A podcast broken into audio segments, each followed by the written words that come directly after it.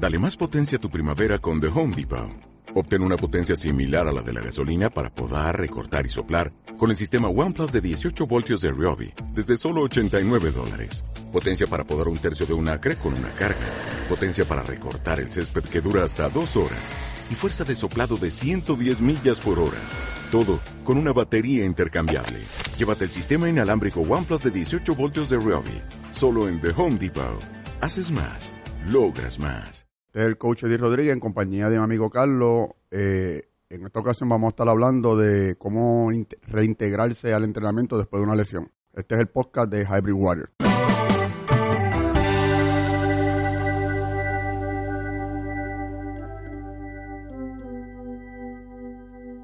Carlos, eh, ¿tú te has lesionado entrenando?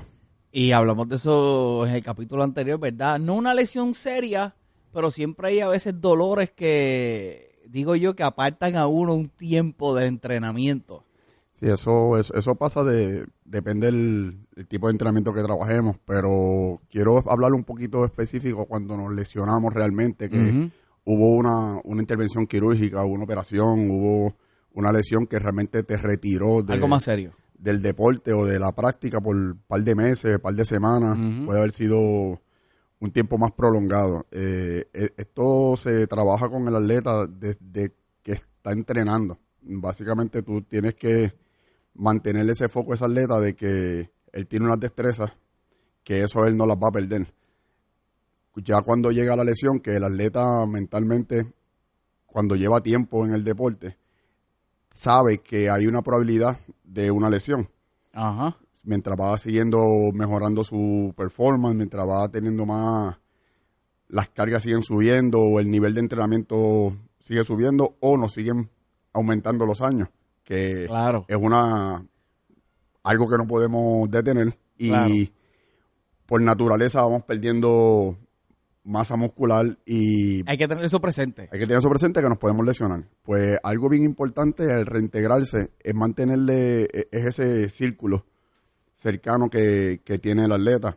Eh, influye mucho si está lejos de su familia o está cerca de su familia o su entorno es donde él vive o está fuera de su país. Me llamó la atención este aspecto de que desde antes de la lesión hay que estar consciente que puede suceder. Hay que estar consciente que puede suceder porque es una probabilidad. Y la gente pensaría, ah, pero es que eso es negativo o lo que sea, pero es que es una realidad. Lo que pasa es que hay un, ha, habido un debate por, por años de, sobre el ejercicio y el deporte. El ejercicio sí es salud. El deporte es un ejercicio, pero ya es como una profesión. Y al nivel que se trabaja cuando eres un atleta, al nivel que se trabaja cuando se entrena para una competencia o ese es tu trabajo, pues hay mucha probabilidad de, de una lesión porque el, la entrega que con la que se trabaja es muy diferente. Es más intenso. Mucho más intensa. Más intenso, es más tiempo y es más probable que suceda. Es más probable que suceda. Que desde antes de antemano ya ellos saben que hay una probabilidad dentro del año, del ciclo de entrenamiento. Que pueda suceder algo. Que puede ser lo que uno trabaja con esos atletas es minimizar que esas lesiones lleguen. Claro. Pero hay una probabilidad de que lleguen, porque hay uno, hay, hay cosas fortuitas que no tenemos control sobre ellas.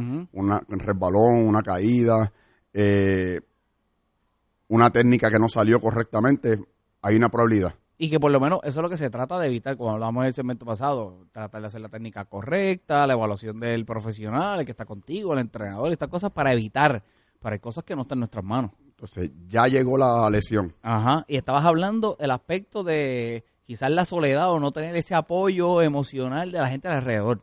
Es bien importante y influye mucho si, si la familia, si el atleta está dentro de su entorno familiar en esa recuperación o está fuera de, su entorno. Claro. atletas a veces que tienen que viajar a Estados Unidos o están en otro país por las exigencias del deporte y no tienen su familia cercana, puede ser sus padres, su esposa, sus hijos, depende cuál sea su círculo familiar, va a influir mucho en, esa recuperación.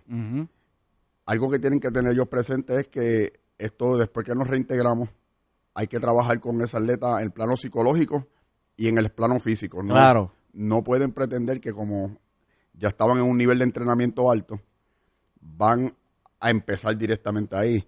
Tuvo mucho tiempo inactivo, Claro. todas esas coyunturas, todas esas articulaciones se debilitaron. Hay que empezar como si fuera un bebé. Sabemos que cada caso es individual, eso lo estipulémoslo desde el principio, desde el comienzo, y siempre lo hablamos de esa forma, ¿verdad? Porque cada uno tendrá su manera de pensar y cada uno tendrá su entrenamiento, hablamos de manera general. Pero, ¿cuál es más difícil? ¿Cuál sería más difícil? Quizás en tu pensamiento, yo puedo compartir el mío, pero ¿cuál sería el más difícil? ¿El tú reponerte psicológicamente o mentalmente hablando, emocionalmente hablando, o reponerte físicamente hablando en el entrenamiento? ¿Qué tú crees? La parte emocional. La, Yo también creo que la- esa, la mental y la parte emocional es la más la parte complicada. mental y, y por experiencia, yo he trabajado atletas en su recuperación después de una lesión de codo o de rodilla o de espalda. Y lo que más trabajo le da a uno como, como coach es que ellos entiendan que ya su cuerpo está ready para hacer lo que hacían antes. Y que me di, y que dijiste al principio que, que hay unas habilidades que no pierdes. Hay unas habilidades que algo que tú hacías, pues no es que lo dejaste de hacer, es que ya está ahí y ya tú sabes cómo hacerlo. Lo que hay es que preparar el cuerpo para eso. Por eso lo estaba hablando que cuando reintegramos nuevamente hay que tener bien en claro y el atleta tiene que tenerlo claro. O esto se puede pasar a la, a la persona que no es atleta, que es un aficionado de- del entrenamiento. Que al estar mucho tiempo en reposo, todo nuestro cuerpo se nos debilitó, no solamente la parte que se lesionó. Entonces tenemos que enfocar la terapia de la parte lesionada, más todo lo que no ha entrenado durante esos meses, fortalecerlo otra vez. No, Ajá. no pretender de que solamente le dimos la terapia física, por dar un ejemplo, a la rodilla y nos olvidamos de la cadera, la espalda, los muslos, todo lo demás del cuerpo que hay que fortalecerlo antes de integrarlo nuevamente al, al deporte, que tiene que tener esa paciencia de que esto va a ser un proceso Un proceso. de Y tres, etapas. de tres a cuatro meses, una etapa de fortalecimiento general, Eso es importante. una etapa de, de las habilidades otra vez, trabajarle lo que es la estabilidad, el balance, eh, los músculos en tensión con las bandas, hay diferente con los bogos, unas, unos pisos que se que vienen que son inestables para trabajar todas esas articulaciones que vuelvan a coger la fortaleza y la estabilidad que tenían antes de la lesión. Increíble. Es importante entonces destacarlo en ese aspecto, que es todo. Entonces hay que ser paciente. Bueno, literalmente eres un paciente, estás saliendo de una lesión, ¿verdad? Pero paciente en el aspecto este mental y saber el, el desarrollo que entonces vamos a ir teniendo para poder llegar quizás hasta trabajar el área específica que fue lesionada. Exacto. Y algo bien importante que cuando un atleta se lesiona, cuan- y esto lo deben tener más en cuenta los, los padres, porque atletas de alto rendimiento a nivel de, por mencionar uno, eh, LeBron James, Ajá. que todo el mundo sabe quién es LeBron James, él no va a empezar directamente con su entrenador físico. Él tiene que pasar por el, lo clínico, Los procesos médicos. tomar Ajá, los, ajá, los me- ajá. los medicamentos que van a trabajar con la inflamación para el proceso de terapia física, pasar la parte médica, Para llegar a... al entrenador físico que va a trabajar lo específico con el trabajo de movilidad de la lesión para luego ir al, al que lo va a fortalecer. Que deben tener bien en claro que no porque sea un gurú del gimnasio va a coger un atleta que se lesionó y salió de la lesión y, él- y lo va a trabajar él. Claro. Tiene que pasar unos procedimientos de terapia física con su doctor, la parte clínica, y luego pasarlo entonces a lo que es la parte técnica y física. Y pienso yo, ¿verdad?, que debe haber un paralelismo entre ambas cosas y debe haber una comunicación tanto del- de, lo que es lo clínico y lo que es el entrenamiento también. En esos niveles ya esa gente tiene sus propios doctores, Tiene sus doctores, pero- pero, la gente que nos escucha, la gente, como nos llamaríamos nosotros, los mortales, los comunes y corrientes, pues, u- tendríamos que tener una comunicación entre el médico y el entrenador o que el paciente, ¿verdad?, sea el que la persona, el cliente, sea el que le diga al entrenador, estoy en este tratamiento médico clínico para que entonces el entrenador determine cómo va a ser el... vayan a, la proceso. Y, y esto más lo, lo, lo enfatizo en estos padres que tienen estos niños que están en desarrollo, que son futuros Estamos atletas de de, alto Ajá. rendimiento, que tienen que tener consciente de que, que esas lesiones, para que vuelvan a hacerle esas articulaciones y te vuelva a tener la movilidad correcta y sean igual de funcionales, pasar unas etapas.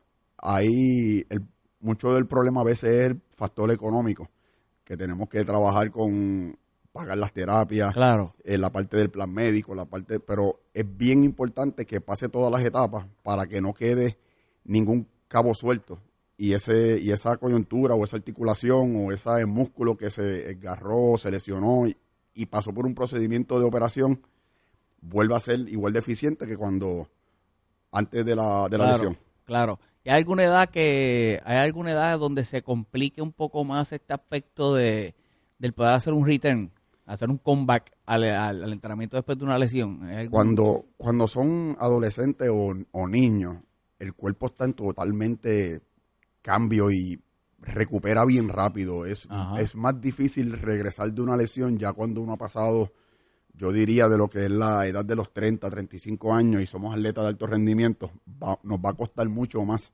esa recuperación ya por, por el factor edad. Claro. Mientras más maduros somos en edad, más difícil se nos hace Físicamente. retornar físicamente. Quizás psicológicamente estemos más preparados que el más joven, pero físicamente el cuerpo por naturaleza tarda mucho más en recuperarse. Lo que yo me recuperaba en dos semanas, ahora me puede tomar dos meses. Y si entonces en ese proceso, ok, estoy psicológicamente, psicológicamente me siento, voy a darle, me motivo, tengo la motivación correcta, la gente que está a mi alrededor, voy a volver a lanzarme, mi cuerpo no es el mismo y me doy cuenta de algo que quizás yo no ignoraba porque uno lo siente, ¿verdad? Pero a veces digo, como digo yo, uno se engaña a uno mismo. Y me engañaba cuando entrenaba. Yo decía, en mi mente digo, estoy viejito, pero todavía le doy. Entonces no lo tomo en consideración hasta que llegó la lesión. Me solidifico emocionalmente, psicológicamente. Voy a. Me quiero eh, reintegrar. Voy a hacer ese comeback en el, el gimnasio. Y cuando llego, entonces, ahora lo físico me manda un mensaje de que es más difícil cómo volver a trabajar este aspecto psicológico, porque yo creo que la mayoría de la gente pues decidiría no seguir, dice, pues entonces no sigo, mejor no sigo, o busco hago otra cosa, o hago algo más simple, por ese aspecto quizás de que ahora no puedo esperar a que, porque se va a poder lograr, se va a poder lograr nuevamente. Correcto, por eso es, lo, es lo importante de siempre, y por eso empecé hablando de lo, de lo que son los atletas, es que tengan esa mentoría correcta, porque queda de uno mantenerle esa motivación y esa información correcta y hablarle claro a la persona, esto va a tomar tanto tiempo y tenemos que hacer esto primero, este segundo paso, este tercer paso, este cuarto paso y llevarlo Claro. paso a paso, que a veces una lesión, recuperarse de su 100% nos puede tomar un año. Pues entonces, parte de, de esa ayuda quizás psicológica y mental sería explicarle muy bien los procesos y marcados por algún tiempo para que la gente no desespere. por etapas. Por eso se trabaja esto pasos a paso. Vamos, da- damos metas cortas, pero en camino a la meta final. Claro. Esto es como, vamos primero a lograr estabilizarnos tantos segundos, vamos a poder lograr esta posición tantos segundos, vamos a poder lograr dominar este peso en tantos meses Claro. y vamos poquito a poco fortaleciéndolo sin llevarlo a practicar el deporte que Full. estaba haciendo full Ok. empezamos a trabajar movimientos técnicos. Esto es como si estuviéramos empezando otra vez a hacer el deporte. Como cuando se empezó cuando niño, que se empieza a trabajar lo que es la agilidad, si es un, un pelotero, lo que es la precisión, si es lanzador, pues empezar a coordinar ese movimiento de ese brazo, Ajá. que sienta que el brazo no se va a lastimar por lanzar después que está operado. No, y esa es de las cosas, sí, yo creo que esa es de las, esa es de las cosas muy interesantes para vencer psicológicamente hablando. Ya yo tengo el temor, un brinco, un salto en el baloncesto, el que el, el, el- el baloncelista que cayó, se rompió la pierna, ahora el mismo salto lo puedo dar de la misma forma en que lo daba, pero psicológicamente tengo el temor y el miedo de volver a romperme la pierna. y pasa, le, le- le- le va a pasar, a mí me ha pasado, yo me, le- me he lastimado lo que es el aire de la cintura, con lo- los movimientos de las alzadas olímpicas, y cuando estoy llegando a los pesos ¿Dónde fue? donde yo me lastimé, siempre está ese temor y hay días que no, no hay forma de, de hacer el movimiento, agarro la barra y cuando voy a hacer el movimiento, siento que me voy a lastimar y no hago el movimiento, Es psicológico. es psicológico. Y tú piensas, ¿sabes? yo tengo la capacidad de hacerlo, sabes que lo puedes hacer, pero te detiene en el pensamiento algo. algo me detiene y hay días que no, que no sale, hay días que, que sale. Pero siempre ese, e- ese temor y esa memoria está en la cabeza. Lo que uno tiene que tener claro es que si está recuperado full, el cuerpo no, no, no se va a lastimar si se aplica la técnica correcta. Claro. Siempre hay una probabilidad de, de esa lesión, pero ese factor psicológico es el que nos detiene. Y me ha pasado con una atleta reciente que se recuperó de una lesión de, de codo. Ajá. Pasó un año completo que no logró hasta tocar su 90% de, de los máximos que ella Después de un hacía. año. Después de un año. Y los primeros meses ella no podía ni agarrar ni, ni la barra con las manos porque sentía el dolor del codo. Ella no hizo un movimiento de sus alzadas olímpicas hasta seis meses después de, Wow. de la lesión. Y ella me decía, ¿cuándo yo voy a integrar si con estos poquitos de peso yo no voy a poder clasificar? Mm. Y yo le dije, estate tranquila, vamos a fortalecer primero ese brazo y estamos viendo progreso. Primero no podías coger un dumbbell de dos libras y media, ya puedes manejar los de 30, ya te puedes guindar de la barra dos, desde dos libras y media. desde dos libras y media Empezó el, el proceso de volver a... a fortalecer ese brazo. Desde hacer las planchas le molestaba el codo. No podía soportar ni su propio peso. Y con el proceso ya ya está trabajando sus 90%, sus 95%. ¿Cuándo abandonamos? Cuando pongamos este caso, pongamos este caso, ¿verdad? Que está, que trae a colación eh, ahora eh, el que estamos hablando. ¿Cuándo o todavía eh, mantiene un tratamiento clínico? ¿Todavía mantiene tratamiento clínico o cuando ya abandonó el tratamiento clínico? Eh. Painkillers, me refiero a painkillers o antiinflamatorios o lo que estuviera utilizando si estuviera utilizando algo. Ella usó ese tipo de medicamentos los primeros 3, 4 meses. Ella es, como yo digo, una atleta fiebrúa y no le gusta tomar mucho medicamento, le prefiere sentir Ajá. un poco, Un lo poco que de es- molestia. Un poco de molestia, porque así ya sabe, y yo pienso a veces igual que yo sé, si me está molestando, Claro. pues desisto de hacer el movimiento hasta que lo pueda Claro. hacer sin, sin, sin dolor. Claro.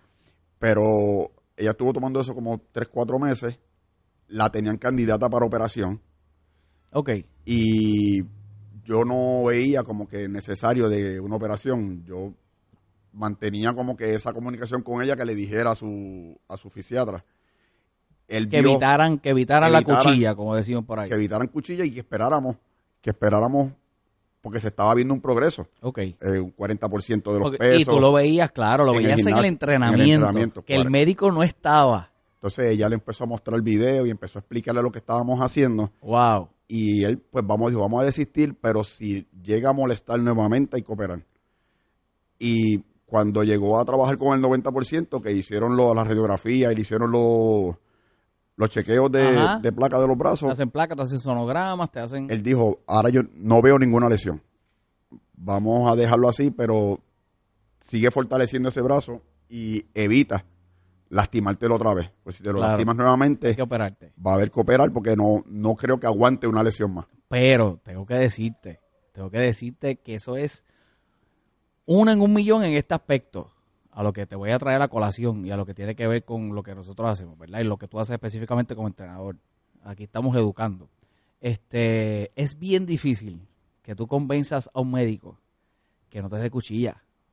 Porque hay muchas cosas, también hay que reconocérsela al médico, ¿verdad? Que está escuchando también, a- está viendo el, el producto de lo que hizo el entrenador, porque no tuvo una conversación contigo, pero vio los videos y todas estas cosas. Porque usualmente el, el médico que te dice que, que va a operar, va a operar. Y se acabó. Sea, su criterio médico, es bien difícil que vayas en contra de un criterio médico.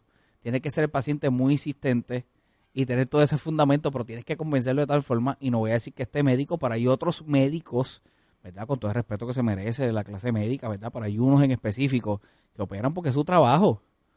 Es su trabajo. Y la primera opción es operar. Porque yo soy cirujano y la primera opción es operar, ¿verdad?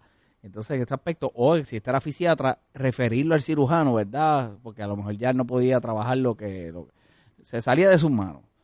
Al venir el entrenamiento y ella pasar por todos estos procesos, evita algo tan quizás un poco más allá y más fuerte que es una operación. Que hay operaciones que te sacan, ahí sí te sacarían de... Hay algunas operaciones que te sacan de, del deporte. Lo que le estaban diciendo en lo, en lo último, antes de que desistieran de, de operarla, era que iba Ajá. a estar un año fuera. Y un año lle- llevaba Ya recuperando, trabajando. trabajando. Y yo le digo, Con los procesos yo adecuados. le decía, para mi conocimiento, progreso significa que no hay nada roto. Quizá hubo una lesión y estuvo fuerte, pero el procedimiento que has pasado, ya la lesión ha recuperado, tu fortaleza ha vuelto. Ajá. ¿Para qué? Yo no entiendo por, Por qué quieren operar. Ajá. Entonces ahí fue que eh, ella insistió en que le hicieran otra vez el le chequearan, porque estaban corriendo con la, las placas viejas. Ajá. hicieron un MRI viejo y una placa vieja y en el momento cuando lo hicieron, pues vieron que no, no era igual a lo, a lo anterior, que la lesión se, se, se había recuperado. Y establezcamos los puntos correctos. Si tú no tuvieras interesado en el caso, como hemos hablado en otros capítulos, esa relación que creas con el cliente, cómo mejoro tu, tu experiencia dentro del box, dentro del entrenamiento, dentro del gimnasio, si no tuvieras interesado, ¿sabes? Hubi- no se hubiera evitado esa operación, que no era, y estamos hablando de una operación que quizás en el momento no era necesaria, no es que estemos en contra de eso, pero es que no era necesaria si se estaba viendo un progreso. Y dentro de esa relación que se creó con el cliente, que hubiera esa paciencia, que es lo que estamos, que estamos destacando, y la confianza de lo que está haciendo mi entrenador, para llevarme en esas etapas. Y es así, y, y en ese proceso, ya ahí cuando ella empezó a manejarlo otra vez, ahí fue ese trabajo entonces psicológico con ella, de darle la confianza y realmente no hacerle caso a, su, a sus quejas. Porque cuando empezaba a dar los pesos, se quejaba y se agarraba el brazo. Y yo, ¿te duele? Ajá. Y me decía, me molesta. Y yo dije, saca eso de tu cabeza, no era dolor. saca eso de tu cabeza. Tú sabes hacerlo, ala la barra y métetele debajo. Eh, Pero era, era, la- era el miedo de que, ok, me molesta, pero ¿y si se rompe? O Eh, si eh, está, o si yo- está maltrecho. Y yo, y yo sé que eso era lo que pasaba. Él decía, ya tú estás lista. Ahora tú tienes que creerte que estás lista y metértelo en la cabeza. Porque ya tú estás lista, tu cuerpo está más fuerte, tú estás viéndolo en, lo- en tu cuerpo, te lo están diciendo, que te ves más sólida, más firme en los ejercicios, más fuerte en los entrenamientos. No le cojas miedo al podio ahora, a trabajar en la, en la, en la tarima. Y en la misma competencia que ella se lesionó, cuando comenzamos con eso, fue la primera competencia que hizo después de retornar de la lesión. Wow. Y llegó segundo lugar. Wow. Que- No, y ahí es que ataca de verdad el frío olímpico. Sí, y ahí ahí- es que la- el subconsciente dice, aquí fue, y fue en- haciendo esto mismo. Así que, excelente Pero- ejemplo. Pero es, es, es ese trabajo. Y eso se trabaja día a día, eh, con el atleta o con el paciente, el día a día, y darle la confianza de que su cuerpo va a responder lo que tienes que hacer el movimiento que ya sabe hacer. Y los atletas, pues, pasa mucho eso. Y hay que trabajar día a día con ellos, porque su enfoque es trabajar duro. Y cuando no pueden hacer lo que es- les apasiona, pueden entrar en depresión. Entonces ahí entramos en otro claro. Y hay plano que tener otro psicológico. tratamiento. entonces hay que estar bien consciente con ellos y bien pendientes por si necesitan ese trabajo, tú identificarlo para referirlo A un profesional. a un profesional. A estos profesionales de esa área. de esa Ya, área. entonces tener que entrar en un tratamiento en esa área y ahí es entonces un poco más... lo que es psicología deportiva, complicado. que hay unos psicólogos que se especializan en este tipo de, de pacientes, que son atletas, pero que entran en depresión porque no pueden hacer su deporte como lo estaban haciendo inicialmente. ¿Cómo uno identifica un paciente que ya llegó a ese, a ese nivel y que necesite ya ahora esa ayuda Realmente, profesional? si es un atleta, le encanta hacer su deporte, cuando deja de sentir pasión por lo que está haciendo.